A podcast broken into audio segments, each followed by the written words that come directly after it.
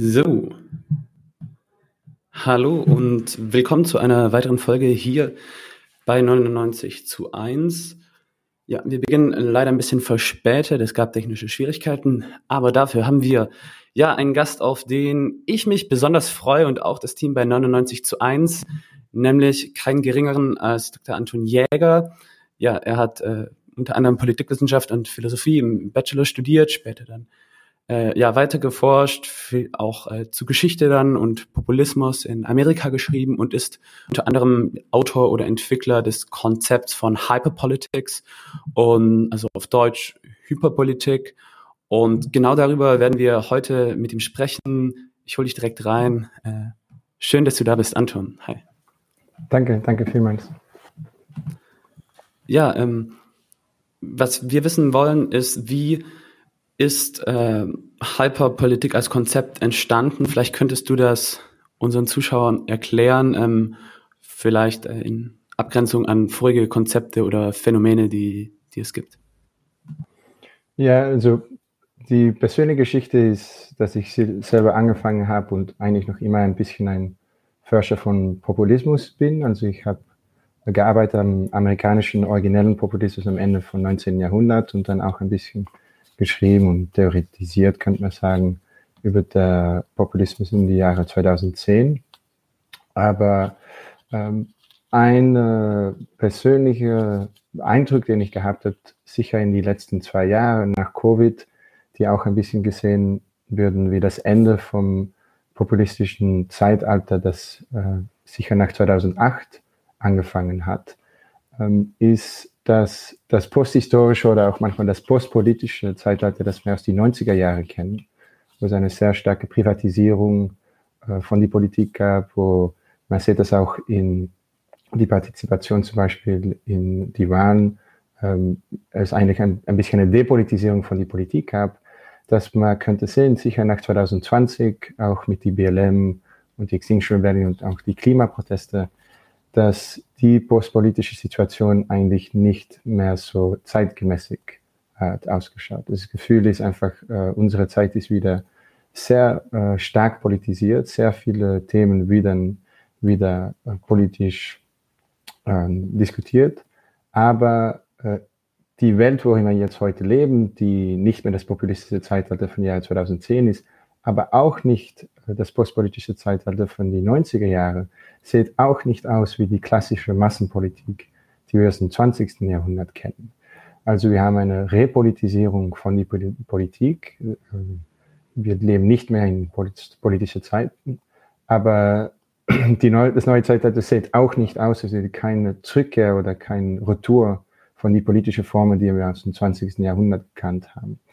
Und äh, dafür haben wir konzeptuell ein bisschen müssen experimentieren und ein paar neue Wörter introduzieren. Das ist manchmal ein ziemlich großes Risiko, weil man äh, ja, nicht äh, ein Opfer muss man von einer von Fashion oder von die Mode, wie es, wie es heißt.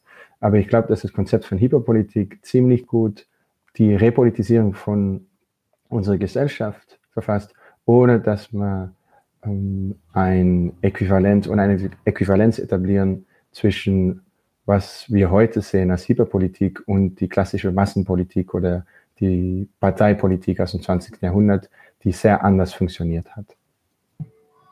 Ja, vielleicht um darauf zurückzukommen, wie hat die sich denn charakterisiert, diese Massenpolitik des 20. Jahrhunderts? Wie würdest du das beschreiben? Ja, ähm, es gibt sehr viele Typologien oder sehr viele Erklärungen, wie die Massenpolitik eigentlich funktioniert hat. Ähm, man kann sie wirtschaftlich auch noch am besten sehen als ähm, ein Produkt von der Industrialisierung, das nicht nur das wirtschaftliche, aber auch das politische Leben sich auf ähm, rund die Massen organisiert und wo man eigentlich ähm, eine sehr starke Verbindung hat zwischen das Private und das Publike, wenn es über Politik geht. Also in Belgien sehen wir das ähm, zum Beispiel, dass wenn man aus einer christendemokratischen oder aus einer sozialistischen Familie gekommen ist, dass man fast genetisch oder in die Familie dann die Parteikarte hat weitergegeben. In Belgien war es sogar so, dass wenn man aus einer sozialistischen Familie stammte, dass man dann auch in sozialistische Krankenhäuser geht. Man hat ähm, sozialistische oder rote Tageblätter gelesen, man ist sogar zu rote Schulen gegangen. Und das meint eigentlich, dass das private Leben von vielen, äh, vielen Individuen total kontrolliert oder total konditioniert war durch das publike, äh, gesellschaftliche Leben von einer Partei. Also Menschen würden in eine Familie geboren, aber nicht nur in eine Familie, aber auch in einer Partei. Und das meint also, dass die Sozietäten oder die Assoziationen, worin Menschen als Individuen gelebt haben, sehr, sehr stark politisch konditioniert waren. Also das endet wirklich in die 90er Jahre, wo die Privatisierung von der Politik aus meint, dass wenn man selber aus einer sozialistischen oder ähm, christlichen Familie stammt, dann ist es einfach nicht so deutlich, dass man selber auch Sozialist oder äh, Christendemokrat soll sein. Also es gibt viel mehr Freiheit und auch die Ausstiegkosten von den Parteien würden viel, viel, viel billiger. Und das meint natürlich auch, dass die Disziplin, die die Parteien über ihre Mitglieder haben oder über diese Individuen viel, viel äh, schwacher wird. Und das hat natürlich auch zu tun mit der Wirtschaftskrise von die 70er und die 80er Jahre, wo viele Parteien eigentlich ähm, auf ihr eigenes Initiativ ähm, versuchen, um ihre Mitglieder wegzustoßen, weil sie einfach auf Frage von Kapital ähm, ganz anders müssen äh, regieren und ganz anders ähm, an Wirtschaftspolitik muss machen. Und das ist nochmal das Kontrast mit der Massenpolitik, dass das Idee, dass man heute in eine sichere Familie geboren wird, ist einfach sehr, sehr implausibel in Kontrast mit, was wir im 20. Jahrhundert gekannt haben. Ja, sehr schön. Ähm, ich muss dabei so ein bisschen an, wie heißt das, äh, gibt es dieses Standardwerk The Problem of Collective Action, das das Problem so kollektiven Handels, besonders so für ja, ja, auch Gewerkschaften sehr interessant, Sozialisten für eben ja kollektives Handeln, was ja der äh, die Basis von, für äh, ja kollektive Befreiung ist. Ähm, da muss ich dran denken, wenn du sagst, dass so die Ausstiegskosten sind sehr gering geworden. Also ähm, das, das führt ja sozusagen zu diesem Trittbrettfahrerproblem. Also ähm, für mich lohnt es sich jetzt nicht, äh, sich fürs Kollektiv, für das Allgemeinwohl oder die Gesellschaft zu engagieren, weil ich habe nichts davon. Okay, vielleicht irgendwelche Berufspolitiker oder Gewerkschaftsbosse, ähm, aber ich kann genauso gut auch einfach ähm, nicht in der IG Metall sein und die Gehaltserhöhung streiche ich trotzdem mit rein oder wenn ich im Niedriglohnsektor arbeite, warte ich einfach auf die nächste Mindestlohnerhöhung. Ich muss da nicht äh, riskieren, äh, dass ich rausgeschmissen geschmissen werde, wenn ich mich bei Deliveroo für eine ähm, Betriebsratswahl einsetze und so weiter. Ähm, würdest du sagen, dass es da noch, also wie würdest du das jetzt beschreiben heute mit der Hyperpolitik? Ähm, also ich habe selber zum Beispiel bei Flaschenpost gearbeitet, das ist auch so Plattformkonzern ähm, und für mich hat, also ich, ich bin dann auch in der Gewerkschaft rein, in GG so, aber Sachen wie Betriebsratswahlen und so waren dort einfach kein Thema bei den Kollegen. Man hat eh nur wenige gekannt, alles war individualisiert und ähm, es, es ja, hat sich einfach auch für mich zeitlich, weil ich das als Nebenjob gemacht habe, neben dem Studium auch einfach nicht gelohnt, ähm, da, da jetzt groß was zu machen. Und ich hätte ich welche kennengelernt, sicher wäre es cool gewesen, aber so gab es halt niemand, der daran Interesse hatte. Und ähm, also würdest du sagen, sind wir da in der Hyperpolitik noch so in diesem äh, postpolitischen, dieser Privatisierung der, der Politik gefangen?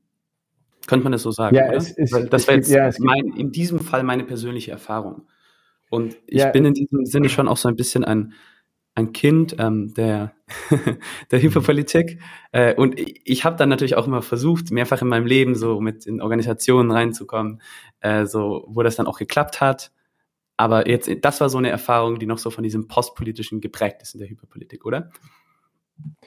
Ja, es gibt eine schwierige und interessante Frage nach die Kontinuitäten und Diskontinuitäten zwischen die Postpolitik und die Hyperpolitik. Aber wenn wir erst zum Kontrast schauen mit die Massenpolitik, äh, die Frage nach die Ausstiegskosten von die Massenpolitik hat nicht nur mit materielle oder finanzielle Vorteile zu machen, hat auch mit ähm, fast ein kulturelles Stigma oder ein, eine morelle, äh, Moralfrage zu tun, dass zum Beispiel auch in meiner Familie zu Mutterseite, dass die Idee, dass man dann in einer Wahl nicht für die Christendemokraten würde wählen oder dass man aus die Kirche würde steigen, war einfach kulturell und auch persönlich einfach viel, viel zu schwierig. Also das Stigma, wie man wie es nennt, oder die Ausstiegkosten waren nicht nur finanziell, aber auch ähm, persönlich sehr, sehr schwer.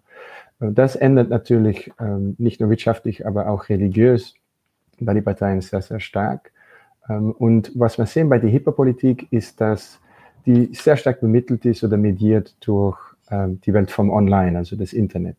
Und beim Internet ist es natürlich typisch, dass es sehr leicht ist, um manche Sachen zu politisieren oder zu publizieren am Internet. Also man kann sehr leicht ähm, manche morelle Skandale oder Fragen aufrufen. Me too. Aber ja, sehr gutes, ja, sehr gutes Vorbild und man kann wirklich zehn, äh, ähm, zehn Zahlen Vorbilder davon geben. Aber die Einsteck- und Aussteckkosten von Internet sind auch, so wie bei der Postpolitik, einfach ähm, sehr, sehr billig. Und darum ähm, sieht man eigentlich auch eine Kontinuität zwischen Hyperpolitik und Postpolitik. Was schon geändert ist bei der Hyperpolitik, ist exakt, dass die Privatisierung vom Politischen oder die strikte Linie, die zwischen Privat und Politik gelaufen ist, die ist nicht mehr so stark, wie sie war in die 90er Jahre. Also man hat eigentlich nicht das Feste oder das Robuste, das man zum Beispiel von die Massenpolitik gekannt hat, aber man hat auch nicht die, die Neutralität oder die totale, ähm, ich sag, ja, die Neutralisierung von der Politik und von den Piraten ist einfach nicht so stark mehr. Also darum sehen wir äh, Kontinuität und Diskontinuität, sehen wir etwas, das man schon erkennen kann von früher, aber etwas, das auch sehr, sehr zeitgemäßig ist und das wirklich ein Produkt ist von den Jahren 2010 und das natürlich auch digital sehr stark ähm, konditioniert ist. Ja, ich finde das sehr interessant, ähm, wenn man auf Social Media unterwegs ist, ähm, da ein paar Accounts hat, ich weiß nicht, Twitter zum Beispiel oder Facebook, Instagram, TikTok, alles Mögliche, was es da halt so gibt, ähm, dann können Menschen im Internet sich eine ja eigentlich eingebildete Identität ähm, so geben und es ist gut möglich, dass das in ihrer Denkweise auch zutrifft, dass sie, dass die sich damit identifizieren, äh, mit dieser Idee, mit dieser Ideologie, mit dieser Subkultur, in wirklich einer ganz krassen Ausdifferenzierung. Ähm, und sie, sie legen ihr Smartphone dann zur Seite und dann sind sie im privaten Leben eine ganz normale, andere, unpolitische Person, die nichts, also jetzt nichts damit zu tun hat im Sinne von, äh, die Person kann, ich weiß nicht, zum Beispiel linksradikal oder rechtsradikal im Internet sein, aber viele von denen sind nicht mal in einer Organisation mit dieser politischen Richtung oder äh, können fanatische Christen sein oder keine Ahnung was, Ökos und, und sind nicht mal da, äh, haben keine Institutionen, keine äh, kulturelle Einbettung wie, wie eben früher so bei der Massenpolitik. Das ist ähm, ein ganz komisches Phänomen und ähm, es gab ja dann diese Bewegungen, zum Beispiel Black Lives Matter, in Deutschland auch äh, Seebrücke, äh, Fridays for Future und so weiter, die eben medial oder auch durch Social Media eben ganz, ganz viel Medienaufmerksamkeit generieren konnten und die dann wirklich auch Massenproteste auf die Straßen gebracht haben ähm, und Agenda-Setting betrieben haben, die sind diskursiv hegemonial geworden. Also, in, in, aber trotzdem haben die ja eigentlich keine richtigen Siege fahren können. Also ähm, die konnten jetzt keinen effektiven Marsch durch die Institutionen planen, die konnten äh, nicht die politische Macht übernehmen, konnten keine Gesetzesvorhaben ändern oder, oder Revolutionen, Umstürze starten, ganz, also ganz zu schweigen davon unmöglich. Ähm, wie, was, was fehlt sozusagen in, in dieser Ära heutzutage, damit ja, man auch wirklich die Gesellschaft verändern kann? Ja, und es gibt ein paar Punkte, die da sehr, sehr wichtig sind. Das erste ist natürlich über das Internet nochmal, wie leicht das Internet die Subkulturen generiert und wie leicht man Identifikation und Desidentifikation am Internet praktizieren kann.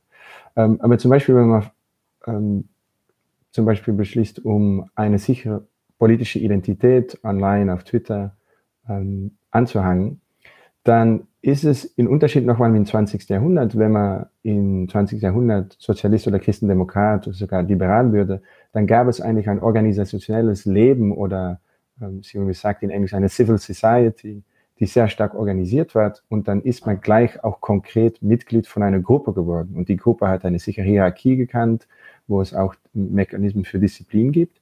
Aber wenn man der, ähm, solche Affiliationen online sucht heute, gibt es einfach nicht äh, eine Infrastruktur oder Organisationen, die das Mitgliedschaft von solchen Bewegungen oder solche Ideologien eigentlich organisieren. Also die Ideologie wird nicht mehr durch eine Organisation ähm, geschickt, aber wird eigentlich sehr diffus und sehr fluide, einfach, einfach online wie, ähm, ja, wie ein Schwarm eigentlich ähm, ähm, organisiert. Und das sehen wir auch sehr deutlich zum Beispiel mit den BLM-Proteste, wenn wir den Unterschied machen mit dem March on Washington in 1963, der einer der größten Momente der Civil Rights Movement war, äh, numerisch oder wenn man nach die Menschen schaut, die dann nach Washington gegangen sind, es gab nicht so viele Menschen, wie im Sommer von 2020 eigentlich Proteste organisiert haben gegen Polizeigewalt, zum Beispiel in die Vereinigten Staaten. Aber die Affiliation von vielen von den Menschen, die dann in Washington waren, in 1963 war total äh, anders. Das waren Menschen von Gewerkschaften, von äh, Assoziationen für Bürgerrechte. Also das war auch ein Massenprotest, wo die Mitgliedschaft von den Partizipanten sehr, sehr deutlich war. Menschen waren dort mit Plakate und mit äh, T-Shirts von Organisationen. Was man bei den BLM-Protesten sehr deutlich gesehen hat, ähm, es gab viele Menschen von NGOs oder von äh, Non-Governmental äh, Organizations und andere Menschen waren eigentlich sehr leicht digital organisiert, haben eine Moral, äh, Moralsympathie gehabt mit äh, die Proteste, aber haben nicht eine deutliche Affiliation mit einer Organisation, die wirklich die Proteste organisiert hat. Also ein ähm, Vergleich, der oft gemacht würde, was es war wie man spät am Abend ein SMS bekommt für ein Fest und dann geht man hin, man kennt ein paar Menschen dort, man partizipiert und dann geht man danach auch weg. Und es gibt eigentlich einfach keine konsolidierte äh, Struktur, die das nächste Fest organisiert und die sehr deutlich sagt, wer dort war und wer nicht dort war.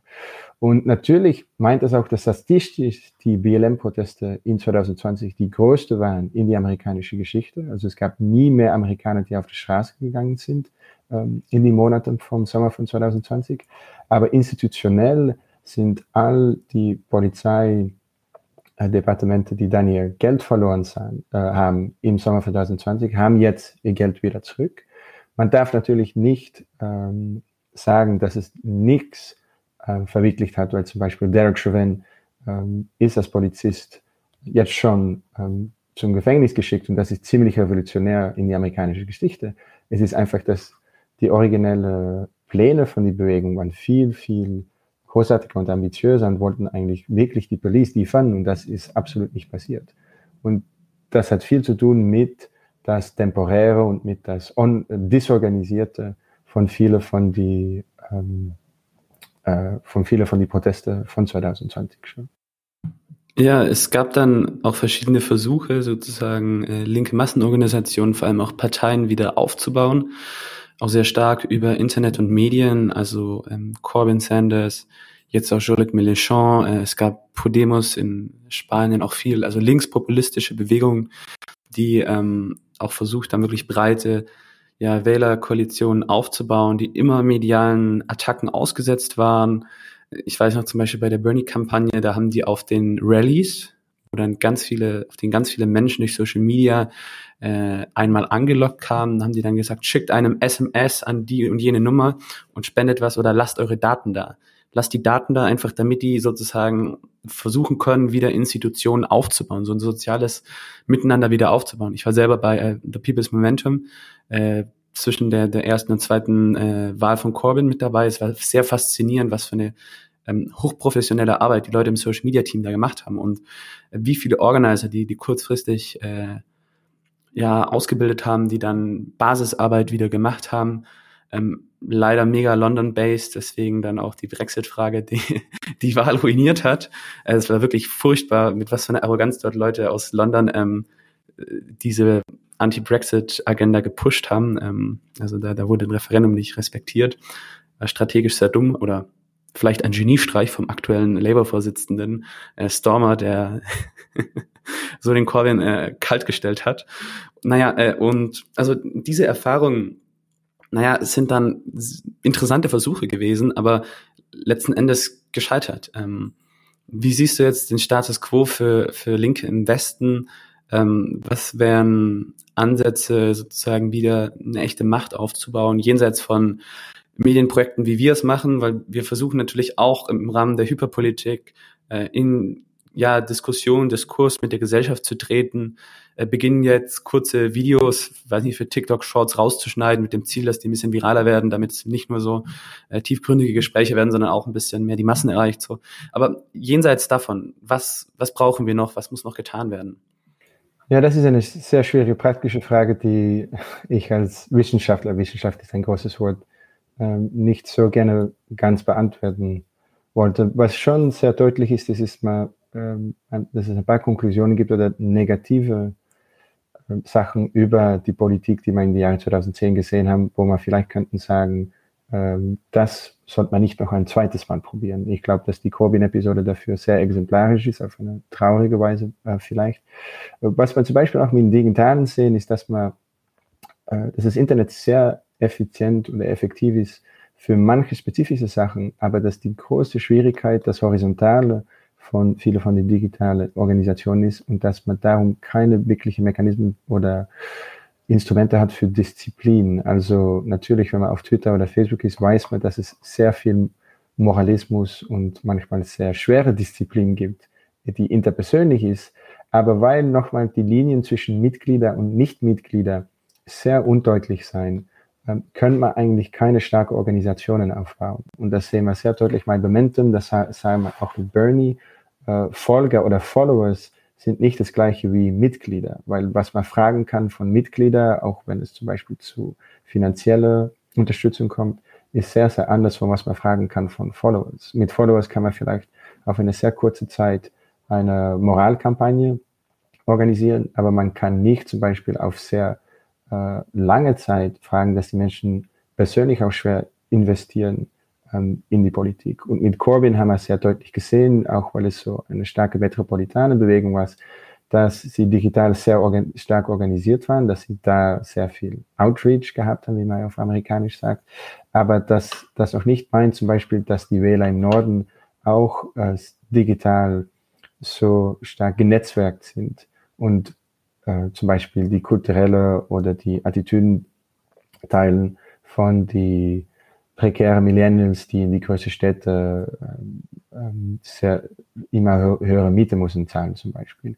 Und das Digitale kann also ein Instrument sein. Äh, ist, ich bin sicher nicht ein, äh, wie sagt man sagen, ein Technophob, der mag das nicht mit Internet zu tun haben. Das könnte ich ein auch selber nicht sagen. Ja, ein Kulturpessimist auf das. Aber zu gleicher Zeit ist es sehr deutlich, dass man mit Internet manche Sachen einfach nicht machen kann. Und dass die klassische, äh, klassische politische Formen aus dem 20. Jahrhundert ähm, viel effektiver waren in das Organisieren und auch das Disziplinieren, nicht nur von den eigenen Mitgliedern, auch von anderen sozialen Kräften, die eigentlich wirklich die Macht in unserer Gesellschaft ähm, organisieren. Und ich glaube, dass äh, digital utopisch denken, aber auch dystopisch denken nicht so sehr viel hilft, aber dass wir mussten ähm, sehen, dass das Internet auch ein bisschen die, die, ein Ausdruck ist für eine Krise von das Soziale, die viel, viel tiefer läuft und dass ähm, eine von die Ursachen für die Popularität oder die Attraktivität vom Internet heute ist, dass die anderen politischen Formen einfach ähm, viel, viel, viel schwacher stehen, als sie früher gestanden haben. Ja, ähm, was denkst du, wie hat in diesem Zeitalter der Hyperpolitik diese Dynamik ähm, ja den extremen Rechten, den neuen Rechten, Rechtspopulisten oder Faschisten geholfen, äh, ja die Macht zu ergreifen? Wir hatten den Brexit, wir hatten die Trump-Wahl, Bolsonaro-Wahl und so weiter. Ähm, wie, inwiefern hat das denen in die Hände gespielt?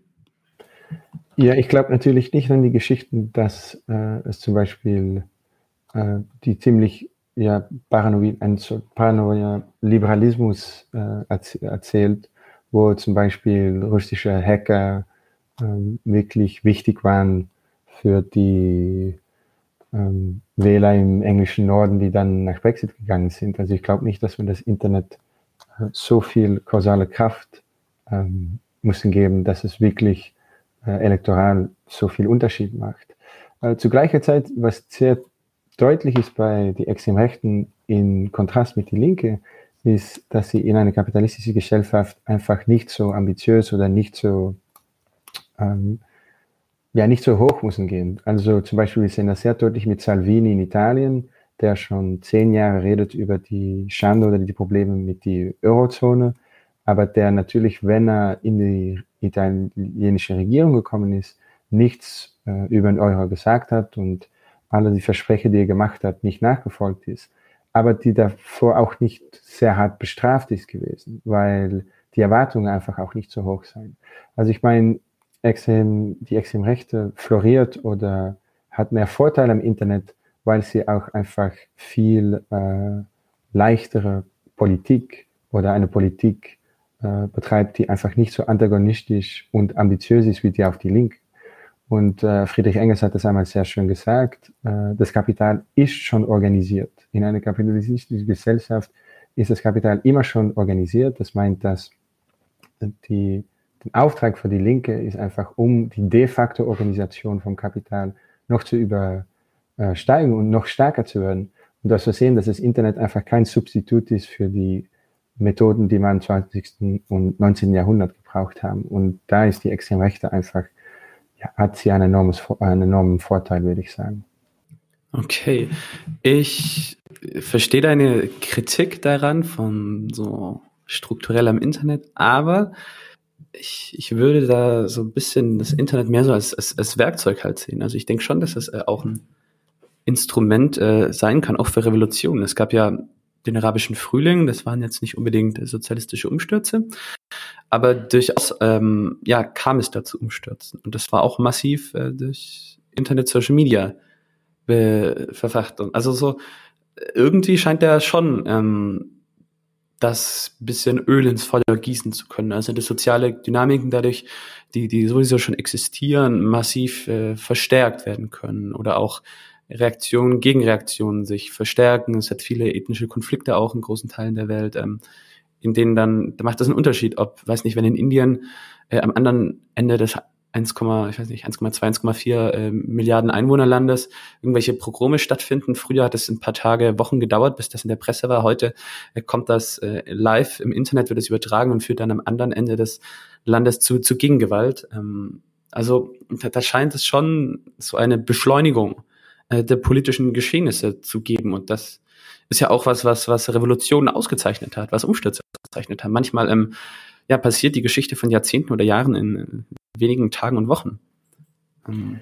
Ja, ich, ich, wollte sicher die, äh, die Rolle vom Internet nicht minimalisieren. Ich glaube, dass eine Schwierigkeit mit der Idee, dass die Protestbewegung ähm, von den frühen Jahren 2010 sicher in die arabische Welt ähm, durch im Internet angetrieben ist, auch ein bisschen eine Marketingstrategie von Facebook selber gewesen ist. Also sie haben zum Beispiel die ägyptische Revolution als die Facebook-Revolution verkauft. Aber wenn man schaut nach die soziale Geschichte von der Revolution, dann sieht man zum Beispiel, dass manche Gewerkstätte oder manche Arbeitsorganisationen auch eine sehr, sehr wichtige Rolle dahin gespielt haben und dass eine kleine, wichtige Gruppe von Menschen dort online hingekommen sind, aber dass eine sehr große Gruppe von Menschen einfach durch andere organisatorische Kanäle hinweg gefunden haben, zum Beispiel nach die Proteste. Also ich würde das Digital nicht minimalisieren, aber auch sagen, dass wenn sozial wirklich dann was ändert, dass das Internet nicht immer die größte Rolle spielt. Und zu gleicher Zeit würde ich auch vorsichtig sein mit der Idee, dass man das Internet nur als Instrument oder als, ähm, ja, als Tool äh, kann, kann sehen, weil wenn man zum Beispiel nach Twitter oder Facebook schauen, wir schauen noch immer nach private Betriebe, die zum Beispiel äh, ihre Algorithmen so organisiert haben, dass sie ähm, das Geld mussten maximalisieren für ihre Shareholders. Das meint, dass was wir auf Facebook und auf Twitter sehen, auch monetär sehr äh, stark wird angetrieben. Also, dass man einen spezifischen Typ, ähm, Typus von Content privilegiert darauf. Und das meint, dass man politisch einfach nie äh, neutral kann operieren auf solche Plattformen. Also ja, es ist ein Werkzeug, aber es ist nicht nur ein Werkzeug, weil es ist ein Werkzeug mit einem Design, der auch sehr spezifisch für, ähm, ich würde sagen, ja, für Geldgewinn organisiert ist. Und dann ist die Frage natürlich, was kann die Linke machen auf einer Plattform, die so stark für Geldgewinn organisiert ist und kann man da sehr langsam und auf sehr lange Zeit wirklich starke linke Organisationen bauen. Ich glaube, es mhm. geht sicher, aber man darf es sicher nicht als Substitut für andere, altere Formen von Organisationen, mehr als Supplement, aber sicher nicht das Substitut für was es schon gegeben hat. Auf jeden Fall, auf jeden Fall. Und naja, da ist man natürlich auch so ein bisschen an äh, die Spielarten des Internets äh, ja gebunden. Also man muss natürlich sehr emotional, sehr populistisch, sehr vereinfachend argumentieren, um überhaupt ähm, in den Algorithmen die Massen zu erreichen. Und das ist ja äh, nicht die korrekte Analyse der Geschehnisse. So. Ähm, wir haben eine Frage äh, oder einen Kommentar. Leftwinger, einer unserer Stammzuschauer, hat gemeint vorhin, äh, dass ihn das so erinnert ihn an Postdemokratie von Peter Crouch und fragt dann, wo liegen die Unterschiede oder Zusätze? Ja, äh, sehr gute Frage. Ich glaube, ähm, das, was Peter Crouch äh, wirklich bespricht in seinem Buch, einfach ein, eine von den Formen von die Postpolitik ist. Also ich glaube, dass man sogar Hyperpolitik kann haben in non-demokratische Gesellschaften. Also wenn wir nach China heute schauen oder nach ähm, Ländern, die kein demokratisches System haben, eben, eben dort kann man Formen von Hyperpolitik detektieren, die also nicht post-post-demokratisch sind, aber doch noch immer post-post-politisch. Ich glaube, was spezifisch ist an die Postdemokratie von Crouch ist, dass er wirklich über die Demokratien redet und wie die den Übergang nach die Postpolitik organisiert haben. Und da gibt es natürlich die Frage, wie man dann demokratisch äh, einfach die Politik neutralisiert. Ähm, und ich glaube, Crouch ist ein sehr, sehr interessantes und gutes Buch, aber was wir, wo wir hier über reden, geht einfach viel, viel tiefer und lässt sich nicht nur auf äh, Demokratien ähm, äh, zuspitzen. Ja, außerdem, wenn ihr Fragen habt, Leute, das habe ich äh, vergessen zu sagen, dann stellt sie gerne in den Kommentaren. Äh, wir werden gute Fragen natürlich äh, dran nehmen während dem Interview oder auch am Ende. Ja, du hast ähm, aber jetzt dich bei dem der Definition der Erklärung von äh, Hyperpolitik vor allem auf Annie Ernaux, dem Moralismus, Populismus, Identitätspolitik und so weiter bezogen. Äh, könntest du das nochmal so, so ein bisschen erläutern, wie die das Postpolitische erklärt hat und ja, was sich was sich dann geändert hat. Ich meine, du hast vorhin schon mal kurz beschrieben, aber ja. das wäre vielleicht interessant für alle, die es nachlesen möchten, was das eine Konzept ist, um vielleicht dann deins besser zu verstehen. Ja, ja, sicher. Ähm, ich ähm, ich glaube, dass die Privatisierung von das Politische, das sie äh, da beschreibt, wo eigentlich Menschen eigentlich auch nicht so öffentlich mehr reden über, über wen sie wählen, dass sie nicht deutlich ist, wer Mitglied ist von welcher Partei, dass zum Beispiel es früher in Paris und das gab es auch in Belgien spezifische Teile von der Stadt gab, die wirklich auch sehr öffentlich publik für mit einer äh, Partei affiliiert waren, dass das wirklich ähm, ähm, dass das es nicht mehr so stark äh, gibt. Ah ja, jemand sagt äh, Peter Crouch, aber es ist äh, Colin Crouch. Ja, Peter, äh, es gibt auch Peter mehr, aber das ist noch eine andere Frage. Ähm, und zu gleicher Zeit, dass sie ähm, auch wirklich redet über eine Banalisierung oder eine so eine Trivialisierung von der Politik in den 90er Jahren, wo sie sagt, dass Politik eigentlich nicht mehr über Machtfragen geht, wo das Wirtschaftliche immer stärker durch das Kulturelle wird äh, marginalisiert und wo die eigentliche Frage, wer Macht hat in äh, die Gesellschaft und wie die Macht verteilt wird, ähm, nicht mehr wirklich äh, gestellt wird. Also zu einer Zeit eine Privatisierung von Politik, wo Menschen es auch anstrengend finden, wenn Freunde oder andere Menschen noch öffentlich über Politik reden, dann werden das ein bisschen Politiker-Junks, die sich ähm, professionell interessieren in die Politik und zu gleicher Zeit, dass auch der Raum, wo, der Politik, wo die Politik selber stattfindet, dass der Raum immer, immer kleiner wird und dass man eigentlich Debatten hat über total triviale und total konsequentlose äh, Fragen, die, die nicht wirklich die Machtverhältnisse in die Gesellschaft ändern. Ja. Ich glaube, dass Peter Crouch ein Fußballspieler ist. Ja. Also man hat Peter Mehr, Peter Mehr hat ein sehr gutes Buch geschrieben, das heißt Ruling the Void, das auch ein bisschen über Postpolitik und Postpolitik hat. Und dann gibt es Colin Crouch, der sehr bekannt ist geworden für die Postdemokratie-These. Sehr schön. Ja, ähm, wir haben ja vorhin schon mal besprochen, was so ein bisschen Vorteile von äh, der Massenpolitik gewesen sind, die kollektive Handeln, äh, ja, befähigen und so. Da eben die Trittbrettfahrerprobleme durch die ganzen kulturellen, sozialen Einrichtungen, dadurch, dass man äh, als Arbeiter geboren wird und auch stirbt, ähm, eben gegeben sind. Was ist jetzt so deine Kritik aber an dieser Form der Politik? Was, was findest du negativ daran? An der Hip-Politik oder die Massenpolitik? Der Massenpolitik jetzt. Ja, ich glaube einfach, dass die Frage. Ist es sollte man da so, es muss jetzt wieder so wie früher werden, wir machen entweder revolutionäre ja, das, das, Bewegungen ja, das, oder linksreformistische Massenparteien? Nein, es wird sehr, sehr schwer gehen und man kann natürlich auch nicht, ähm, man muss natürlich zum Beispiel auch erkennen, äh, erkennen dass es eine sehr starke autoritäre Seite gab an die Massenpolitik, wo zum Beispiel die Frage, äh, für wen man wählt oder wo man Mitglied ist, dass es zum Beispiel familial oder in die Familie ähm, wird determiniert und dass es für viele Menschen in den 90er Jahren wahrscheinlich auch eine Befreiung war, dass sie eigentlich nicht ähm, aus sozialer Pflicht äh, für eine sichere Partei Mitglied mussten werden. Also man muss ein bisschen die emanzipatorische Seite von dem Ende von der Massenpolitik sehen, weil für viele Menschen die soziale Welten von die, die soziale Welt, entschuldige, für die Massenpolitik auch was ziemlich disziplinierend und autoritäres gehabt haben. Und die Frage ist einfach, was die Massenpolitik institutionell hintergelassen hat und was jetzt die Hypopolitik institutionell hinterlässt. Und wenn wir zum Beispiel zum Sozialstaat schauen, die Ausbreitung von ähm, Demokratie in die 20er oder die 30er Jahre, sogar in die 60er und 70er Jahre, alle soziale Rechten, die zum Beispiel auch in Europa, in Wohlfahrtsstaat aufgebaut sind, waren wirklich ein Produkt von die Massenpolitik, von die Massendemokratie. Wenn wir jetzt schauen, was die Hyperpolitik eigentlich deklamiert oder fragt, wenn wir jetzt über Klimapolitik reden oder zum Beispiel über äh, Race-Politik zum Beispiel, dann ist institutionell ihre Erbschaft einfach viel, viel ärmer.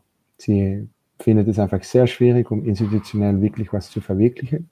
Und da ist natürlich die Frage, auch wenn man die Massenpolitik sehr autoritär gefunden hat, hat sie institutionell doch viel mehr Vermögen gehabt, um wirklich was zu realisieren. Und bei der Hyperpolitik ist es einfach viel, viel schwieriger, weil man nicht die Disziplin hat, die man in die ältere politische Formen gekannt hat. Ja, ähm, was denkst du denn, wie stark ist tatsächlich der Einfluss äh, von, von Medien, von Social Media auf Menschen? Weil das ist ja so sehr, sehr zentral, um, um die Dimension, die, die Bedeutung von Massenpolitik zu, zu erfahren. Wie, wie stark werden wir durch unseren Medienkonsum oder durch diese Internetidentitäten geprägt? Nein, nochmals, ich glaube, dass sie nicht die, so, den totalen Einfluss oder die totale Kontrolle haben, die manche hysterische Lesungen prätendieren. Zu gleicher Zeit glaube ich nochmal, dass die Kraft von Internet viel zu tun hat mit einer Krise von die Civil Society oder die Gesellschaft, die wir davor besprochen haben, wo das Internet ein Substitut bietet oder ein Surrogat für andere Formen von Assoziation, die Menschen einfach viel schwieriger finden, um ähm, jetzt noch Mitglied von zu werden. In England sieht man das sehr deutlich. Es gibt sogar eine, äh, es gibt eine aktive und eine passive Seite an die Postpolitik da. Also die aktive Seite ist, dass man sehr deutlich zum Beispiel die Gewerkstatt-Legislation ähm, oder es viel schwieriger macht für Menschen, um ähm, eine Gewerkschaft zu verfügen. Also die Unions unter Thatcher sind total äh, demoliert werden. Aber zugleich sind die Alternative, um sich in ähm, die Gesellschaft sozial auszudrücken, auch viel größer geworden für die Partei. Also zum Beispiel billiges Kredit oder Kryptogeld geben viele Menschen auch die Idee, dass man einfach für auf exklusiv individuelle ähm, Niveaus äh, auch was kann machen an zum Beispiel finanzielle Schwierigkeiten. Also zum Beispiel, ich würde sehr schlecht bezahlt auf meine Arbeit, äh, mein äh, Lohn ist äh, nicht so hoch, ich könnte zum Beispiel bei einer Gewerkschaft gehen. Das ist natürlich schwierig, weil da muss ich für die Gewerkschaft auch das Mitgliedgeld zahlen. Zu gleicher Zeit muss ich dann zum Beispiel auch eine sichere Hierarchie und muss ich mich auch einsetzen, einsetzen oder mobilisieren für die Gewerkschaft. Oder ich konnte mit das wenige Geld, das mein, ähm, ja, das ich bezahlt würde, könnte ich vielleicht ein paar Krypto, ähm, ein, paar, ein Krypto-Portfolio äh, ineinander stecken und vielleicht kann ich dann einfach individuell auch noch überleben. Und das ist vielleicht heute, glaube ich, die Schwierigkeit auch, dass die Alternativen, die organisatorische Alternativen für die Massenpolitik oder für zum Beispiel Gewerkschaften und Parteien einfach viel, viel größer geworden sind. Also individuell äh, finden Menschen es auch viel leichter, um ähm, ihre Überlebensstrategien äh, auszudenken, statt zum Beispiel die klassische politische Formen, die man früher gehabt hat. Ja, natürlich. Ähm, und äh, gut möglich, dass manche Menschen, die früh genug äh, Bitcoin gekauft haben, geworden sind. Aber äh, es haben auch sicher eine Menge Leute den Scheiß gekauft, als der Kurs schon hoch war und haben dann jede Menge verloren und äh, das äh, kann ein politisch auch die, die Füße fallen. Ich denke, die Trump-Wahl wäre ohne die, die Trailerparks nach der Bankenkrise äh, so nicht möglich gewesen in den USA und ja, äh, hat eine äh, politische Antwort von, von Linken so ein bisschen gefehlt. Ähm, ja, in, aber das Thema wechseln. In Deutschland, ich habe ja im Thumbnail bewusst ein Bild von Fridays for Future drauf gemacht, einfach weil ja die Bundeskanzlerin, also ehemalige Bundeskanzlerin Angela Merkel so ein bisschen von der Bewegung überrumpelt wurde. Die hat ja äh, die sogar in einem Atemzug mit der hybriden Kriegsführung äh, mal genannt. Ähm, bei, was war das? Ich glaube, das war irgendeine so Diskussionsveranstaltung. Ähm, da hat sie ja gemeint, dass sie war halt auf jeden Fall mega überrascht, äh, warum jetzt plötzlich die Kinder, die äh, oder Jugendlichen, die jahrzehntelang äh, die Schnauze gehalten haben, warum die jetzt plötzlich äh, so alle angeblich von, von Klimaschutz begeistert äh, gewesen seien und hat sozusagen unterstellt, da habe es ausländische Einflussnahme gegeben, um ihre Regierung zu destabilisieren. Ähm, ja, wie, wie, wie bewertest du das, wenn, wenn so eine Regierungschefin dann direkt äh, das, das Schlimmste da da riecht, hat die vielleicht verpasst, äh, was, äh, dass so eine neue Ära angebrochen ist? Ja, ich glaube, das ist ein sehr deutliches Symptom ist von dem Übergang von Postpolitik nach die Hyperpolitik, die Sicherheit destabilisieren oder, oder schwierige Konsequenzen kann haben für manche Politiker und Politikerinnen, die fast gewohnt geworden sind, um eigentlich ohne wirkliche populäre oder sozialen Druck einfach zu regieren, die so ähm, eine starke Abhängigkeit haben an die Form von Postpolitik, die aus den Jahren 2000, 2010 gekommen ist, dass sie jetzt die neue Hyperpolitisierung einfach als sehr anstrengend erfahren. Zur gleichen Zeit glaube ich, dass es sicher auch eine hysterische Seite gibt, dann was über die Fridays for Future oder zum Beispiel über BLM gesagt wird, weil man natürlich auch weiß, dass die Drohung oder die Kraft, die solche äh, ja, Exit-Bewegungen haben, einfach viel, viel schwacher ist dann die soziale Kräfte, die man im 20. Jahrhundert kennt. Also nochmal die Hysterie oder die Paranoia, die dort deutlich wird, äh, ist symptomatisch für die Politiker, aber ich glaube, man muss sie auch nicht immer sehr, ähm, wie sagt man, man muss nicht immer mitgehen mit äh, solchen mhm. Hysterien. Und das, das beruht ja auch auf Gegenseitigkeit. Also ich habe den Eindruck, dass es dort gerade jetzt bei Fridays for Future äh, wie so ein Aktivistenzyklus sich jetzt äh, geschlossen hat. Also die haben sich politisiert, zwei, drei Jahre äh, Vollzeit rein, äh, manche bis zum Burnout. Also die machen jetzt, wie heißt das, äh, irgendwie so psychologische Betreuung oder Care, your äh, mental health und äh, Teile der Bewegung radikalisieren sich enorm, machen Kurzschlüsse, ähm, ja, ich habe mit anderen ähm, ja, Leuten mit NGO-Hintergrund, die mehr so jetzt was Umweltschutz und Umweltaktivismus äh, angeht, unterwegs sind. Und die haben sehr stark davor gewarnt, dass sich die Bewegung jetzt unnötig radikalisieren könnte über zivilen Ungehorsam hin zu Sabotage und dann könnte das zu unnötigen ja, äh, Repressionen oder auch äh, Polarisierung in der Gesellschaft führen.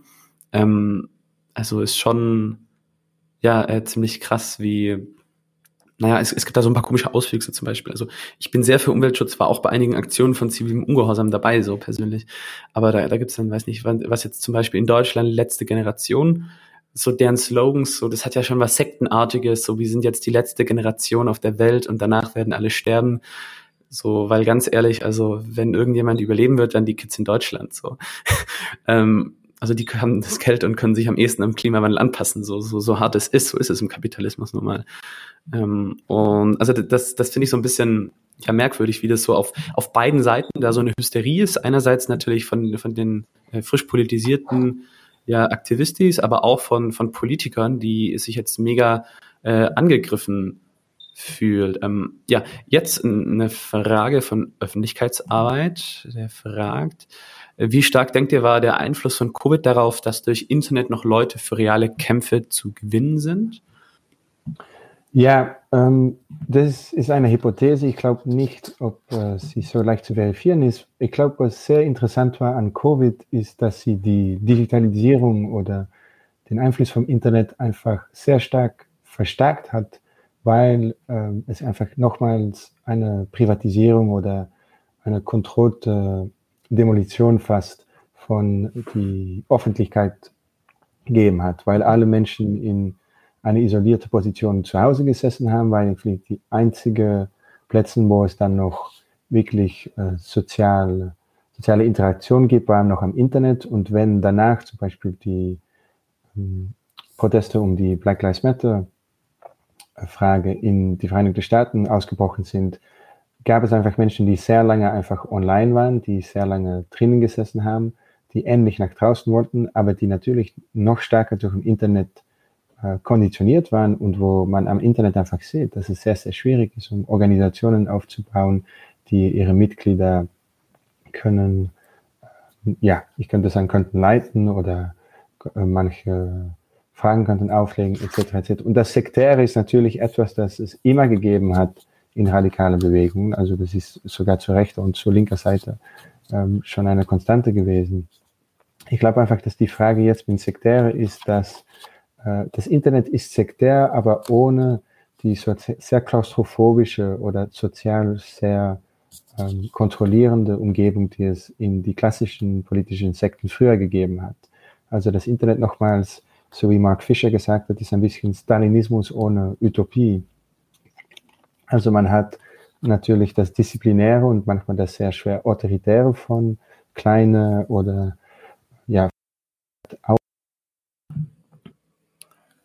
Jetzt ist das Internet ein bisschen instabil. Bei Anton schauen wir mal, äh, wenn er wieder da ist. Ja, äh, jetzt ist Anton kurz weg, aber er ist auch schon wieder da. So. Ja, entschuldige, entschuldige noch. Alles gut. Passiert. Die hatten es von äh, dem Sekern im Internet. Ähm, und dann hast du die Verbindung verloren. Also nochmal, So, jetzt müssen wir erstmal schauen, ob wir es mit äh, dem Internet gleich wieder hinbekommen. Hoffen wir das Beste. Naja, ansonsten könnte ich währenddessen eine, eine kleine Anekdote erzählen, falls die Zuschauer interessiert.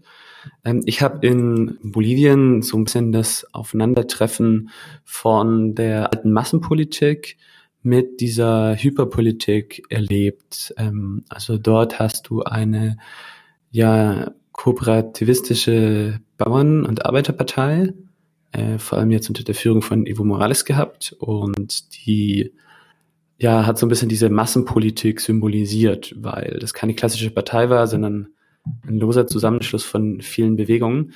Ich erzähle gerade äh, zur Überbrückung so ein bisschen eine Anekdote aus Bolivien, weil dort habe ich äh, immer wieder gelebt, war auch politisch dort aktiv.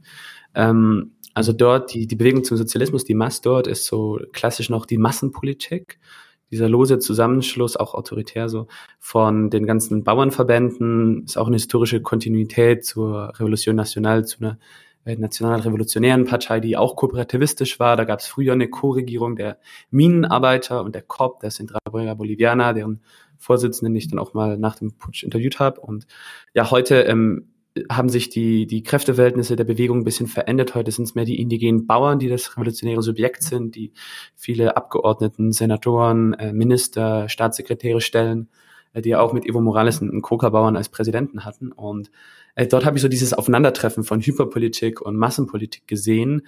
Eben, also Evo Morales war immer starken medialen Attacken ausgesetzt und ja, dort gibt es eine Präsidialdemokratie, da gab es ein Referendum, ob er nochmal antreten dürfe, wollten sie die Verfassung ändern. Das hat er knapp verloren und ist dann aber auf juristischem Wege mit der Zweidrittelmehrheit im Parlament geändert.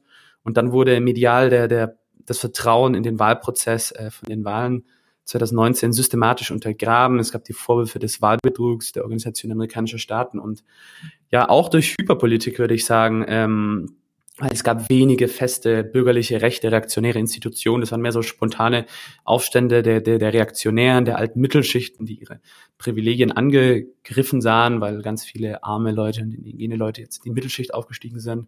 So, und da habe ich das so ein bisschen dieses Aufeinandertreffen von diesen zwei verschiedenen Politikansätzen gesehen. Äh, und ich meine, die Gewerkschaften haben dann äh, einen Deal gemacht, sie ja, behalten die Zweidrittelmehrheiten im Parlament und es gibt Neuwahlen. Ohne Morales, aber dafür mit der Teilnahme der Bewegung zum Sozialismus, der Mass. Und das wurde dann durch die Pandemie verzögert und es gab dann ein knappes Jahr später einen Generalstreik und dann Neuwahlen und dann hat die Mass noch höher gewonnen, also mit über 55 Prozent. Und das, das war für mich auch so, so diese Lektion, dass die alte Massenpolitik, dass äh, die, die Verbindung zu wirklich äh, ja, diese kulturelle soziale Einbettung, dass halt in Bolivien ähm, die Bauern oder auch die Minenarbeiter, dass die wirklich eine Territorialkontrolle äh, ausüben können, dass die einen Generalstreik ausüben können mit Straßenblockaden. Und da traut sich dann das Militär und die Polizei nicht in jedes Gebiet rein. Und wenn sie sich reintrauen, müssen sie einmal alles platt machen. Ähm, so, also dass, dass sowas einfach äh, viel, viel mächtiger ist, wie eine spontane, äh, ein spontanes Aufständchen, das sich dann, wenn die Medienkampagne vorbei ist, auch wieder aufgelöst hat. Äh, das, das ist für mich das exemplare Beispiel, um jetzt mal das Konzept der, der Hyperpolitik auf äh, ja, die, die, ich kann sagen, Konterrevolution oder diesen Putsch dort dort anzuwenden. Und interessanterweise ähm, hat Evo Morales und die Masse auch immer dazu ausgerufen, aufgerufen, dass die, die Jugendlichen, die Erwachsenen, dass die alle Parteianhänger auch den Sprung ins Internet schaffen sollen. Und lustigerweise, also als die an der Macht waren, haben die immer irgendwelche äh, dummen Marketingfirmen damit beauftragt, teilweise aus dem Ausland. Es gab teilweise auch Korruptionsskandale. Was weiß der Geier, was es alles gab. So. Ähm, und erst mit dem Putsch ähm, ist dann das passiert, äh, ja, was da, gibt es sogar ein, cooles Zitat von, wie heißt der, Ensberger oder Ensberger, so ein Medientheoretiker, der so eine Kritik an, an Adornos äh, Kulturpessimismus gemacht hat. Der hat geschrieben, dass äh, ein revolutionärer Entwurf muss nicht die Manipulateure zum Verschwinden bringen, also Manipulateure jetzt nicht negativ konnotiert, sondern so einfach nur als jemand, der seine Meinung äh, verteidigt und Leute davon überzeugen möchte.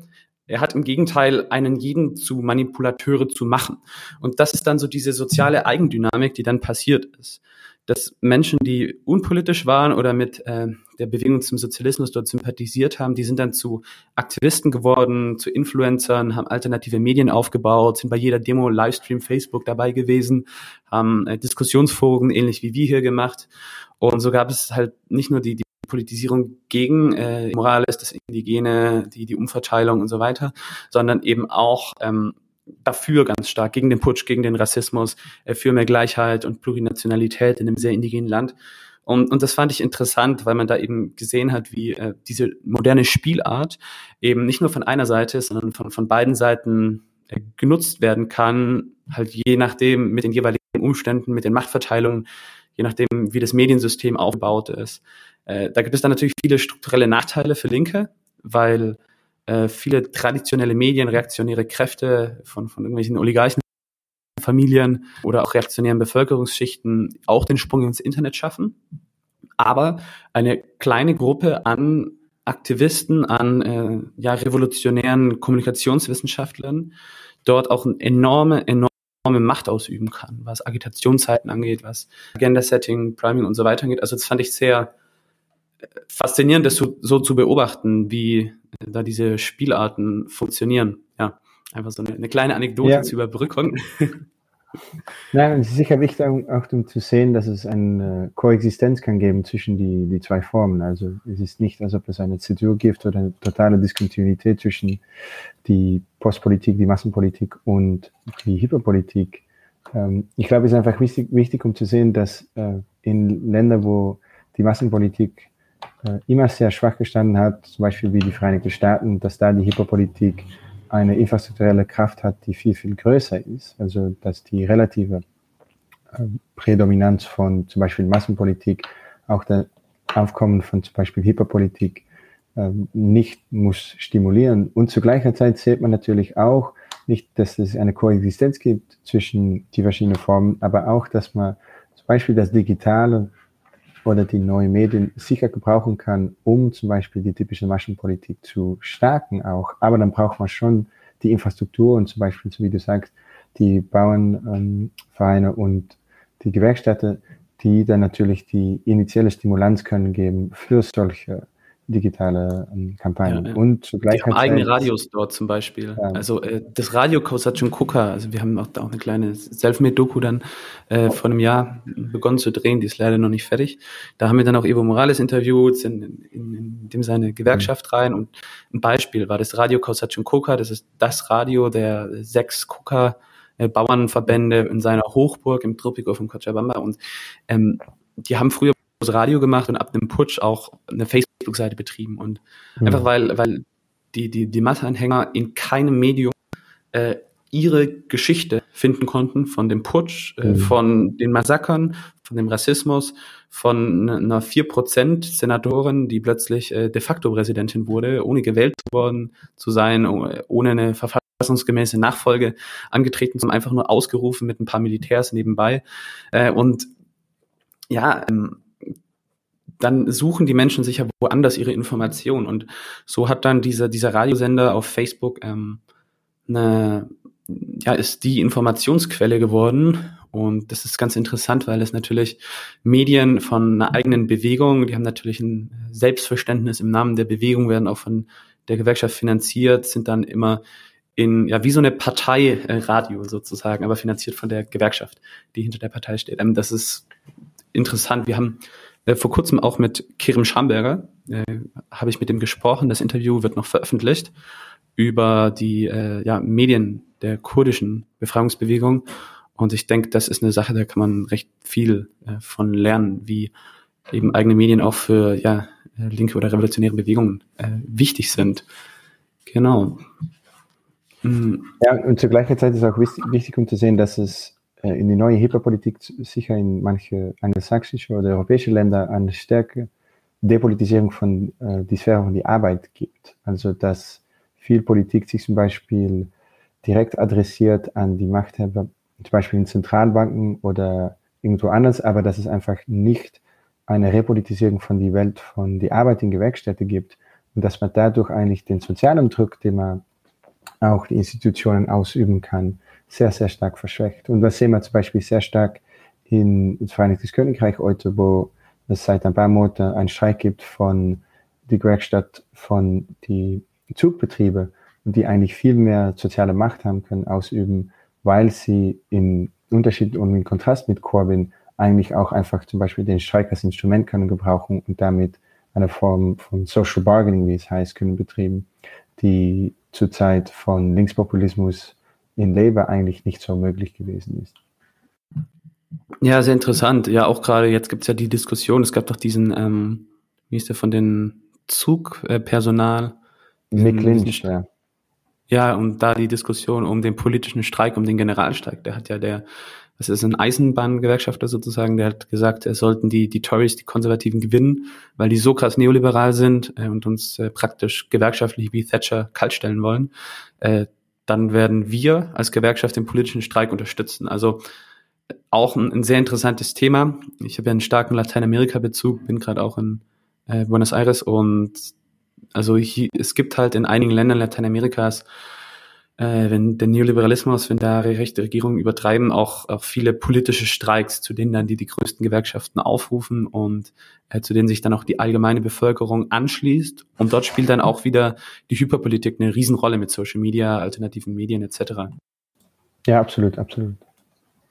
Ja, ansonsten, ähm, was denkst du denn, also von so einem Zusammenspiel von äh, diesen, diesen verschiedenen Arten. Wir haben ja vorhin herausgearbeitet, dass das ja auch so ein bisschen äh, parallel zueinander existieren kann und dass die Massenpolitik besonders mächtig ist. Also könnte man sagen, dass diese traditionellen Institutionen, wie jetzt Gewerkschaften, dass die ja sehr stark ähm, auch einen Gebrauch davon machen müssten. Eigentlich müssten die ja viel mehr, also in Deutschland hatte die SPD zum Beispiel die, die Funke Mediengruppe, heißt die. Ich weiß nicht, ob die die noch haben oder auch schon verkauft haben, aber dass die viel stärker auf eigene äh, Medien setzen müssen. So ja, das ist natürlich etwas, das der Linkspopulismus im Jahre 2010 schon versucht hat, wo die eigene, die Landschaft von Medien, die zum Beispiel Corbyn oder auch Bernie und Mélenchon haben versuchen auszubauen, ähm, sicher sehr gute Resultate produziert hat und dass sie damit auch eine digitale ja, Gegengeschäft haben versuchen zu bauen, die zum Beispiel die hegemonische Medieninstitutionen, die natürlich auch finanziert werden durch spezifische Betriebe, damit versuchen zu marginalisieren oder counteren. Und zu gleicher Zeit ist die Frage immer, was passiert, wenn eine Medienstrategie eigentlich exklusiv eine politische Strategie ähm, verfangt oder wenn es nur noch um Medien oder das Digitale geht und dass man eigentlich zur anderen Seite keine andere soziale Kraftmittel mehr hat. Und was man sehr deutlich sehen bei Mick Lynch oder zum Beispiel die RMT Gewerkstätte, die jetzt äh, bei die Eisenbahnfahrer so wichtig sind in Großbritannien, dass dort natürlich die RMT eine ziemlich populäre und große ähm, Twitter-Präsenz hat, aber zu gleicher Zeit, dass ähm, die wirkliche, den wirklichen Prozess, den sie folgen, um eigentlich ähm, den Streit gegen die Tories zu gewinnen, natürlich einfach mit dem Streik passiert und durch die Klassi äh, klassische Gewerkstätte. Also nochmals, die Gefahr ist immer, dass das Digitale oder Medien ähm, generell einfach ein Substitut werden und nicht ein Supplement oder ein verstärkendes Element für etwas, das es schon gibt. Und ich glaube, dass die, die digitale Partei, wie der italienische Politikwissenschaftler Paolo Garibaldo sie genannt hat, dass die digitale oder exklusiv digitale Partei einfach viel institutionell schwächer steht als die klassische Massenpartei oder zum Beispiel die Kartellpartei, die zur rechten Seite so dominant geworden ist. Ja, es liegt halt sicher auch daran, weil es einfacher ist, so was Digitales hochzuziehen. Ja, es ist, also, viel, ist billiger und leichter, es ist, ja. Es ist ja. billig, es geht schnell, es ist leicht, es ist ähm, und diese wirkliche Ausdauer für diesen langen, harten, steinigen Weg zum Aufbau von, von der Massenbewegung, äh, den, den sind halt viele, die schnelle Erfolge sehen wollen, äh, nicht bereit zu gehen. Ja, das ist, ja. Nein, nein, sicher. Und es ist sicher auch nicht leicht und wir leben auch in einer Gesellschaft, wo solche das hat auch mit Finanzialisierung und mit äh, die Attention Economy zu machen, dass es einfach sehr schwierig ist, Menschen auf ähm, einen sehr langen Termin auch noch zu Affiliation, Affiliation Entschuldige, zu verpflichten oder um ähm, zu investieren in ein Projekt, das wirklich auf eine lange Dauer äh, sollte stattfinden. Und da ist natürlich auch die Frage, ähm, wie man eine, die Kraft von die alte Massenpolitik noch immer kann behalten, ohne dass man zurück muss nach die autoritäre oder die so äh, diktatoriale Seite, die es immer auch an die klassische Politik gegeben hat.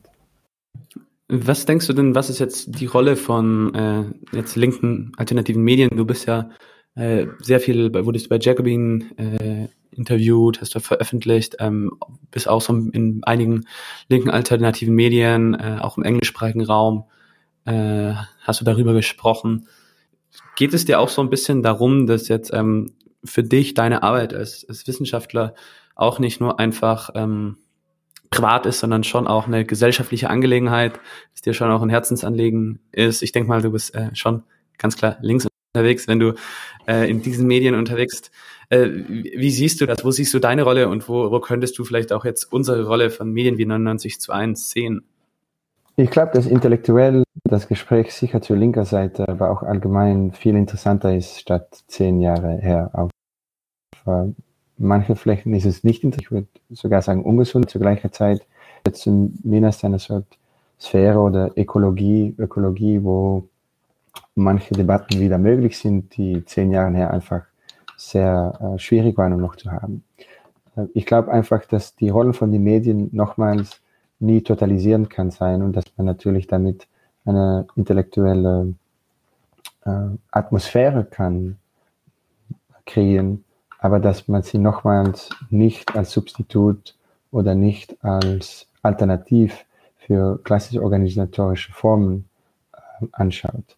Also ich finde es sicher nicht so anstrengend oder schlecht, um zum Beispiel viel Zeit auf Twitter zu spendieren oder dass eine Teil von meiner polit politische ja, dass ich politisch auch am Internet bin aufgewachsen. Ich, aber das meint auch, dass ich von sehr dicht gesehen habe, was die Limite und was die, Geprä äh, die Gespräche sind von solcher sozialen Formen. Und äh, nochmals, ich glaube, es ist sehr wichtig, dass es das Alternativ, ähm, die alternative Landschaft gibt.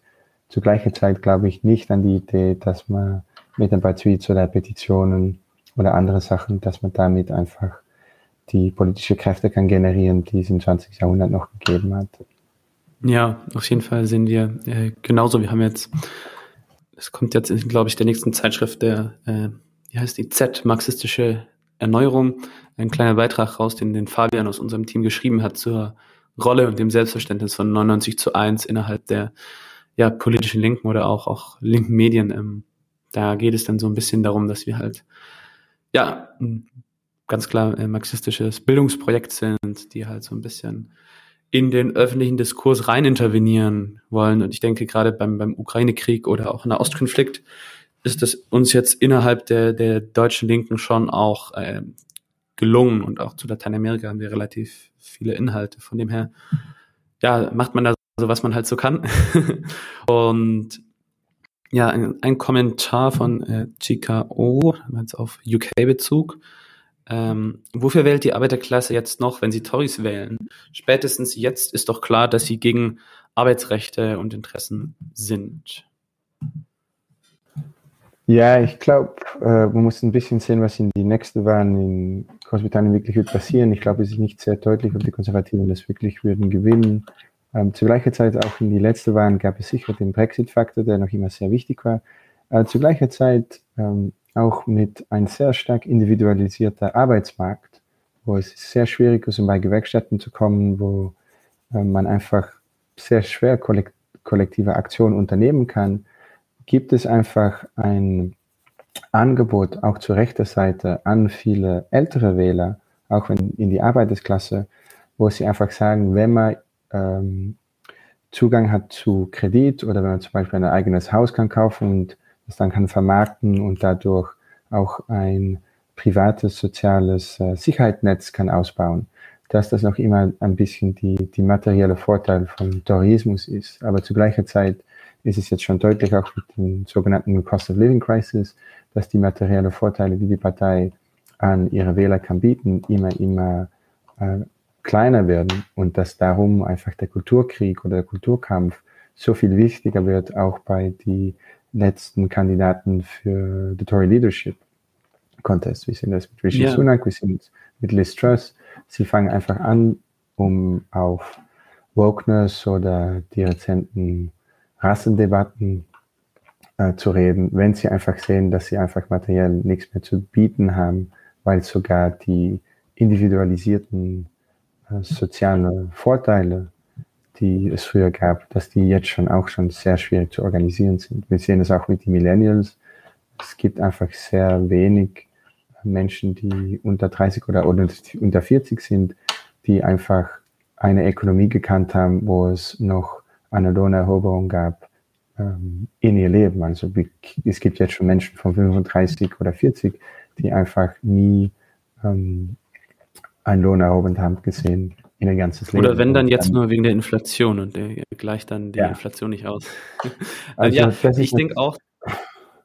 Ja, rhetorisch wird es einfach sehr schwierig, um, um dann noch zu sagen, dass uh, things can only get better, wie Tony Blair es uh, jemals gesagt hat. Mm, ja, außerdem äh, ist ein Problem von so viel so diesem progressiven Neoliberalismus, dass äh, Konservative teilweise, also die sind nicht nur kulturell bei der ländlichen Teilen der Arbeiterklasse, bei diesen konservativen Arbeitern näher dran als jetzt die, die hippen urbanen äh, Sozialliberalen, sondern äh, auch materiell äh, bieten die teilweise jetzt in, in Polen oder auch im UK unter Boris Johnson, der hat ja eine Übergewinnsteuer gemacht, für die sich die äh, Mitte-Links-Koalition in Spanien unter Podemos Beteiligung abfeiern lässt. Das machen die Tories im UK oder äh, Macron verstaatlicht Elektrokonzerne in Frankreich. Also ähm, naja, teilweise sind da halt kein bisschen sondern super reaktionäre Kräfte, die, die politisch sich und auch, auch politisch mehr trauen als die angeblich äh, progressiven Kräfte des Stroms, die es natürlich auch nicht wirklich sind. Und das ist an, an äh, einem Angebot für, für eine materielle Verbesserung oder eine, eine Machtverschiebung zugunsten der Alterklasse ganz klar mangelt. Ähm, ich, ich muss jetzt gerade noch an Culture War, an Kulturkrieg denken, weil du es gerade angesprochen hast bei den Tories. Ja, was ist denn jetzt die Rolle von dem Kulturkrieg heutzutage? Weil ähm, das hat ja wirklich äh, ganz komische Ausmaße angenommen. Das wird ja teilweise, ich weiß nicht, ob es jetzt schon, ich spreche mal jetzt an. Es wird ja teilweise äh, vom, nicht teilweise, es wird dauernd die ganze Zeit vom Marketing ausgenutzt. Also irgendeine Firma XYZ macht einen extrem übertrieben homoerotischen Spot, wo sich zwei Typen oder eine Transe und am besten noch jemand äh, farbiges, möglichst marginalisiert, äh, so abknutschen, dass es äh, bei konservativen Leuten oder homophoben Leuten, transphoben Leuten Ekel erregen wird. Und dann wird ein Shitstorm gezielt provoziert von dieser Firma. Die machen das geplant. Und dann kommt die komplette LGBTQI-Community, Rainbow Capitalism und äh, macht in Solidarität mit, ich weiß nicht, Nike oder so, äh, kaufen wir uns jetzt die Produkte und die direktionären Homophoben verbrennen die Produkte, wir boykottieren das oder zerschmeißen irgendwelche Coca-Cola-Flaschen und äh, die Marketing-Leute genial, die äh, Firma macht das Cash ihres Lebens, je nachdem, nach Zielgruppe suchen sie sich das raus, aber man hat eine komplette Fake-Debate, eine Verdummung äh, der Menschheit und, und eine ähm, ja, äh, Instrumentalisierung äh, von gesellschaftspolitischen Themen äh, für Profitmacherei. Also, dass man sich jetzt äh, die, die, die Meinung oder die Politik, die Identität kaufen kann, das ist ja äh, komplett verrückt, komplett ab abstrus, was da passiert heutzutage. Also, da, da weiß man nicht, ja, wo oben Habermas, ist. Ja, Habermas hat das immer über die Kolonisierung von die Lebenswelt geredet, aber da sind wir in einem Stadium anbelangt, das noch, noch, noch viel extremer ist, wo es auch über die Vermarktung von die Politik geht oder die Kommerzialisierung von politischen Identitäten. Und wir haben natürlich eine linke Version davon, wo zum Beispiel man mit individueller Konsumoptionen ähm, zum Beispiel die Klimakrise könnte bekämpfen. Aber zur rechten Seite war ich auch dieses Jahr noch bei der National Conservatism Conference, die in Brüssel war, wo all die internationale nationalistische Bewegung gesammelt war. Und da gab es auch einen amerikanischen Intellektuell, der gesagt hat, dass er Freunde hat, die eigentlich in die Vereinigten Staaten versuchen zu leben, ohne jemals äh, chinesische Produkte zu gebrauchen. Und er hat uns natürlich nicht erzählt, oder zu kaufen, nie erzählt, äh, wie viel oder wie leicht sie es gefunden haben. Und es ist einfach ein sehr deutliches Zeichen nochmal, dass die Individualisierung, wo wir am Arbeitsmarkt übergeredet haben, sich auch politisch dann äh, ausdrückt, weil man kann einfach in die Produktionssphäre nicht was Kollektives machen, also versucht man dann in die Welt von, die, von Konsumieren, versucht man einfach individuelle äh, Auf, äh, Auflösungen oder Lösungen zu finden.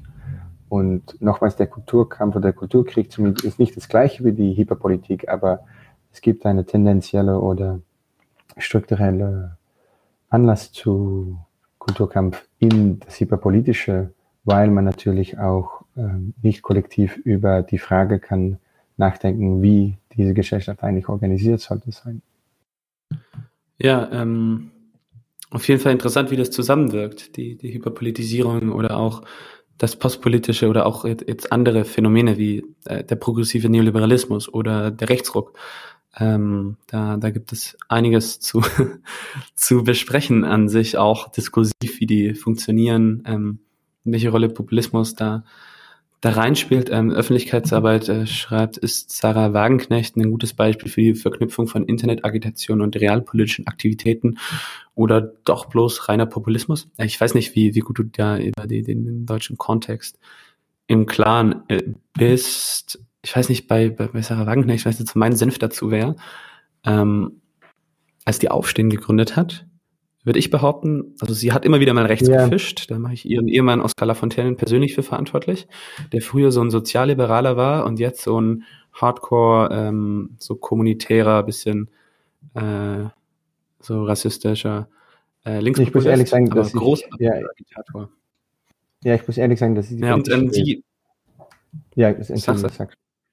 Okay. Ähm, und, und dann hatte sie wieder so einen, so einen eher guten Moment, fand ich, wo sie wirklich so versucht hat, auch ökologische Themen mit einzubeziehen, als sie Aufstehen gegründet hat, aber halt immer so diesen, diese linksliberalen, sozialliberalen Shitstorm hat sie immer so ein bisschen provoziert. Sie hat damit gespielt, um eben an ein anderes Wählermilieu ranzukommen, ein bisschen ländlicheres Wählermilieu, konservativeres, vielleicht auch ein bisschen homophobes, so klar, ein bisschen ausländerfeindlich, ja, äh, ist Teil der Arbeiterklasse. Aber äh, jetzt zuletzt hat sie echt komplett einige rote Linien mal mehrfach, mehrfach überschritten, würde ich sagen. Ähm, das Problem war, die hat ja die ganze Aufstehensache gegründet, als sie Fraktionsvorsitzende war, hat dann Burnout hinbekommen, das anderen Abgeordneten die Hand gegeben und dann war ja Gelbwestenbewegung in Frankreich und ich habe mit Leuten aus ihrem Umfeld gesprochen. Ich habe das Ding damals unterstützt. Und so im November, ähm, Gelbwesten Frankreich brechen aus, lass mal sowas ähnliches in Deutschland starten. Was macht die? Stellt 23. Dezember mit einer gelben Weste vor das Kanzleramt. Also, dass in Deutschland nichts und niemand äh, in Weihnachten protestieren wird, das ist doch wohl klar. Also, da hat sie halt mal was äh, Interessantes gestartet, Erwartungen äh, geweckt und dann halt nichts geliefert. Ähm, und ja, jetzt ist sie innerparteilich isoliert. Und wir werden sehen, ob sie eine neue Sache startet oder ob sie äh, es sein lässt. Also, und, und das ist so ein bisschen das Dilemma der Linkspartei, die ja gespalten ist zwischen zwei Flügeln äh, und niemand wählt sie wegen dem anderen Flügel. Also literally, es ja. ist komplett lächerlich. Ja, ich, ich muss sagen, dass ich auch die, äh, die deutsche Politik die letzte Jahre nicht ähm, attentiv genug gefolgt habe, um wirklich was darüber zu sagen. Was man sehr deutlich geschehen hat bei Aufstehen, ist, äh, Aufstehen Entschuldige, ist, dass die Poppe, äh, der Poppe-Populismus zur linker Seite einfach auch sehr schwierig ist und dann organisatorisch wirklich zu konsolidieren nochmals. Und dass äh, auch zur linker Seite der Feld vom Kulturkampf ein Feld ist, der nicht einfach neutral ist und dass man manchmal sich selber auch die Frage muss stellen, über welche Themen wollen wir eigentlich reden? Es geht nicht nur um die Frage, welche Meinung oder welche Position man in einer Debatte einnimmt, aber welche Debatten sind eigentlich prioritär oder in welches politisches Feld fuhren wir uns wirklich zu Hause? Und da ist natürlich die Frage, wenn man Popelpolitik macht und man hat organisatorisch nicht sehr viel äh, Schlagkraft und zu gleicher Zeit, dass man ähm, in eine Mediendebatten bewegt, wo man eigentlich nur Debatten führt, die das Programm zur linker Seite einfach problematisieren, dass man einfach ja am Terrain von, von Feind kämpft. Und wenn man nie aus ähm, den Raum wegkommt, ja, dann gibt es natürlich die Frage, wie viel man eigentlich kann verwirklichen darin. Ja, auf jeden Fall. Absolut. Top zusammengefasst. Das Dilemma der Linkspartei und ihren, ihrer Selbstbeschäftigung.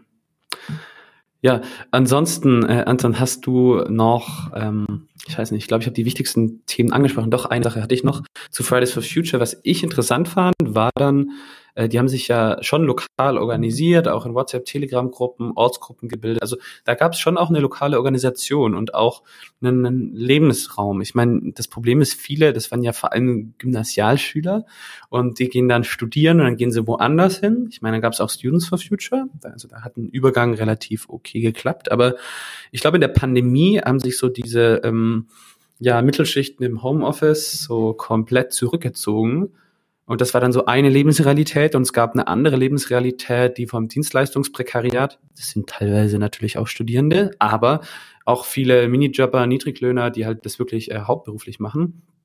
Und ähm, in deren Lebensrealität gab es Corona so nicht, sondern es ging vielleicht mal mit ein bisschen Pause, bisschen Kurzarbeit, bisschen Arbeitslosigkeit, aber es ging immer weiter. Also die mussten trotzdem das Essen nach Hause liefern, in der Fabrik arbeiten und so weiter und so fort. Und, und da gab es dann so diese, diese Corona-Debatten, wo dann medial immer die Extrempositionen sich gegenüberstanden von wir müssen alles äh, ja, niederfahren. Sozialliberale und Linksradikale in Deutschland haben so Hashtag No-Covid-Initiativen gemacht. Wir müssen je, jedes Menschenleben retten, äh, weil die Pandemie ist so schlimm und verständlich, klar, man muss viele Menschenleben retten, klar. Aber da wurde so ein bisschen ähm, so der Ausgleich mit, was sind die sozialen Kosten von einem Shutdown, wie viele Menschen sterben, weil sie aus Angst vor Covid nicht ins Krankenhaus gehen. Da wurden solche Sachen äh, tendenziell ausgeblendet und der Realitätsbezug äh, von Menschen, die trotz Pandemie arbeiten musste, Dutzende Kontakte jeden Tag hatte, also ich zum Beispiel, ich hatte Dutzende Kontakte zu den Hochzeiten der Pandemie in meinem Nebenjob, äh, aber durfte mich nicht mal mit einer Person treffen zu den Höchstzeiten der Pandemie, weil das verboten war als private Mensch. Also da hatte man so so Capitalism in seiner äh, übelsten Ausbeutungsphase. Privat ist alles verboten, aber zum Arbeiten äh, ist es okay. Und, und da gab es ja dann auch diese ganze Thematik in Deutschland mit, mit Querdenken, mit diese ganzen, gab es auch in anderen Ländern, Corona-Leugnern, Leute, die sich im Internet radikalisiert haben, viel Verschwörungstheorien. Es gab um auch so Leute, die wollten den deutschen Bundestag stürmen und drei Polizisten haben, haben so mit äh, Schlagstock verhindert, dass die jetzt wie in den USA weit in den Bundestag reingehen. Also es gab komplett komplett verrückte Sachen. Irgendwelche Nazis haben dann da diese, diese Verschwörungstheoretiker so agitiert. Und ähm, ja, wie siehst du das, diese Verschwörungsdenken, Leute, äh, so Corona-Leugnung, da gibt's ja auch, auch so diesen, diese, dieses Aufmerksamkeitsdefizit, diesen Sensationalismus. Ähm, hast du dazu noch ein paar Gedanken?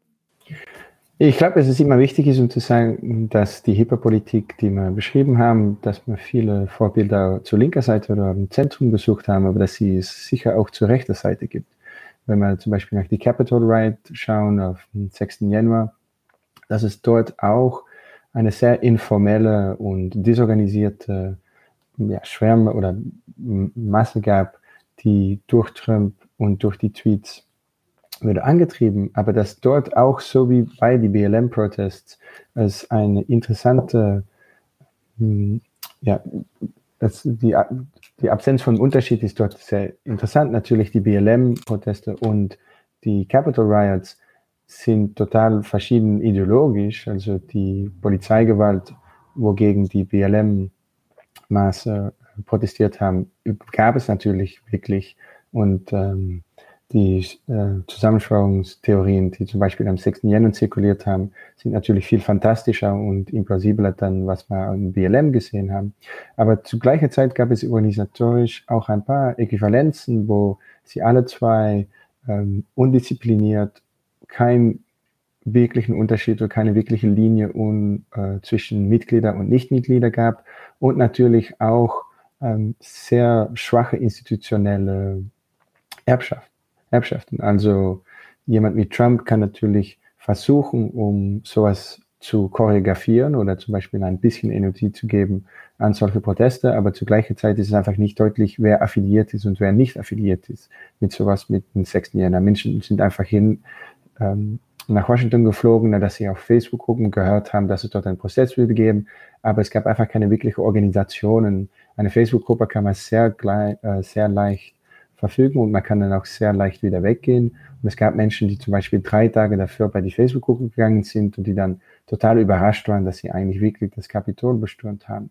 Also ja, ja, das Zeit hat man auch gesehen bei deren Reaktionen. Die haben das ja selber nicht ja. geglaubt, dass sie da reingegangen Nein. sind. Und Nein, heute, äh, wenn es dann diese Prozesse gibt, ähm, gegen die, wenn man die paar organisierten Rechtsradikalen sich anschaut, so Proud Boys oder so, die Gruppe ist jetzt komplett zur Hälfte im Knast schon wird gerade komplett der Prozess gemacht. Die, und da gibt es dann so, Link, so Sozialliberale und Liberale, die hypen gerade so voll. Amerikas Gotteskrieger, gibt es Bücher dazu.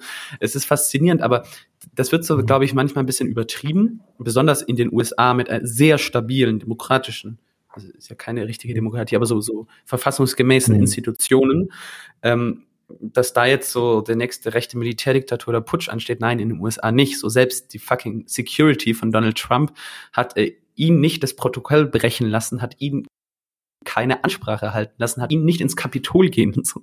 Also komplett unmöglich dazu, so einen Militärputsch zu machen in den USA und die paar radikalen äh, so Terrorleute sind jetzt im Knast so.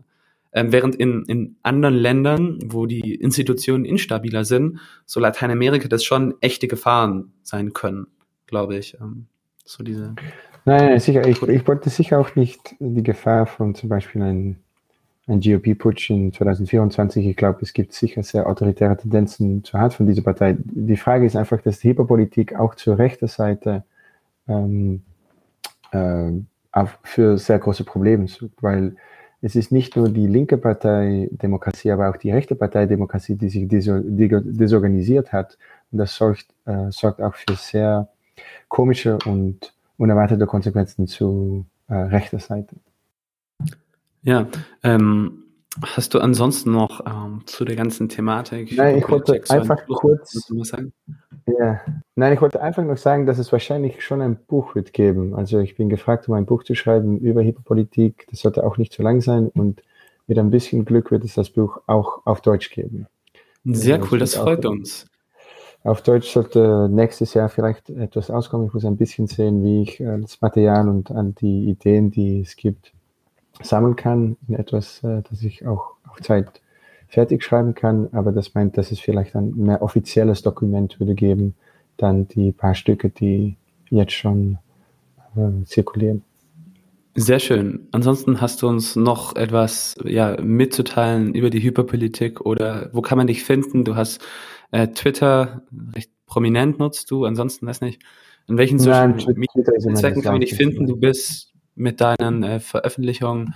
Wenn man deinen Namen googelt, findet man deine ganzen äh, wissenschaftlichen Veröffentlichungen, äh, Co-Löwen Academia, du bist bei, Cambridge und den, den gängigen äh, ja, äh, Seiten, wo WissenschaftlerInnen ihre ja, Veröffentlichungen raushauen, auch medial recht präsent. Ja. Nein, sicher, das ist, Twitter ist immer das leichteste. Ähm, also, da, ich versuche nicht zu viel die Website zu frequentieren, aber ich könnte auch nicht äh, sagen, dass ich nicht, dass ich wenig Zeit dort spendiere. Ja, wie das halt so ist in dieser Zeit. Da ne, können wir uns nicht ganz rausnehmen. Genau. Ja, dann äh, vielen, vielen lieben Dank, Anton Jäger. Ich glaube, es war recht interessant für die Leute und ja, lass uns unbedingt in Kontakt bleiben und nochmal sprechen, wenn das Buch rausgekommen ist. Das äh, muss ich ja, unbedingt sicher, sehr anschauen und durchlesen. Und ansonsten gibt es ja auch einige andere Themen, denen du sehr interessante Sachen erforscht hast und veröffentlicht hast, gerade die Buddhismus-Thematik, äh, in Laclos und so, finde ich sehr interessant, auch wegen meinem Lateinamerika-Bezug. Äh, genau. Lass uns da auf jeden Fall im Kontakt bleiben. Und ja, dann, ja, wollte ich Danke sagen für deine Zeit. genau. Dank, ja, danke. Danke an Sie. Danke. Also dann, macht's gut, liebe Leute. Bis zum nächsten Mal. Leute, wir brauchen eure Hilfe. Wenn euch dieses Video gefallen hat, klickt auf Like, abonniert den Kanal und vergesst nicht das Glöckchen zu drücken, damit ihr benachrichtigt werdet, wenn wir neuen Content droppen. Außerdem solltet ihr uns überall folgen, wo wir verfügbar sind. Das ist Facebook, Instagram, Twitter und Twitch. Und wenn wir irgendwelche Ankündigungen machen oder Posts, dann shared, was das Zeug hält. Gebt uns all eure Liebe. Wir haben mittlerweile ziemlich signifikante Kosten. Wenn ihr es euch irgendwie leisten könnt, unterstützt uns doch auf Patreon. Dann kommt ihr auch in den Genuss verschiedener Vorteile, wie zum Beispiel Zugang zu unserer Discord-Community oder Zugang zu den ultrageheimen Patreon-Episoden, die wir dort posten. Außerdem könnt ihr uns natürlich auch über PayPal Spenden zukommen lassen. Außerdem haben wir mittlerweile einen eigenen Online-Shop. Das heißt, wenn ihr euch immer noch fragt, was ihr euren Lieben zu Weihnachten, Ostern oder sonst wie schenken könnt, geht dorthin und kauft duftes Merch. Alle Links dazu hier in der Beschreibung oder auch auf unserer Webseite 99 zu 1.de. Vielen Dank fürs Dabeisein, danke für die Unterstützung und wir sehen uns in diesem Theater.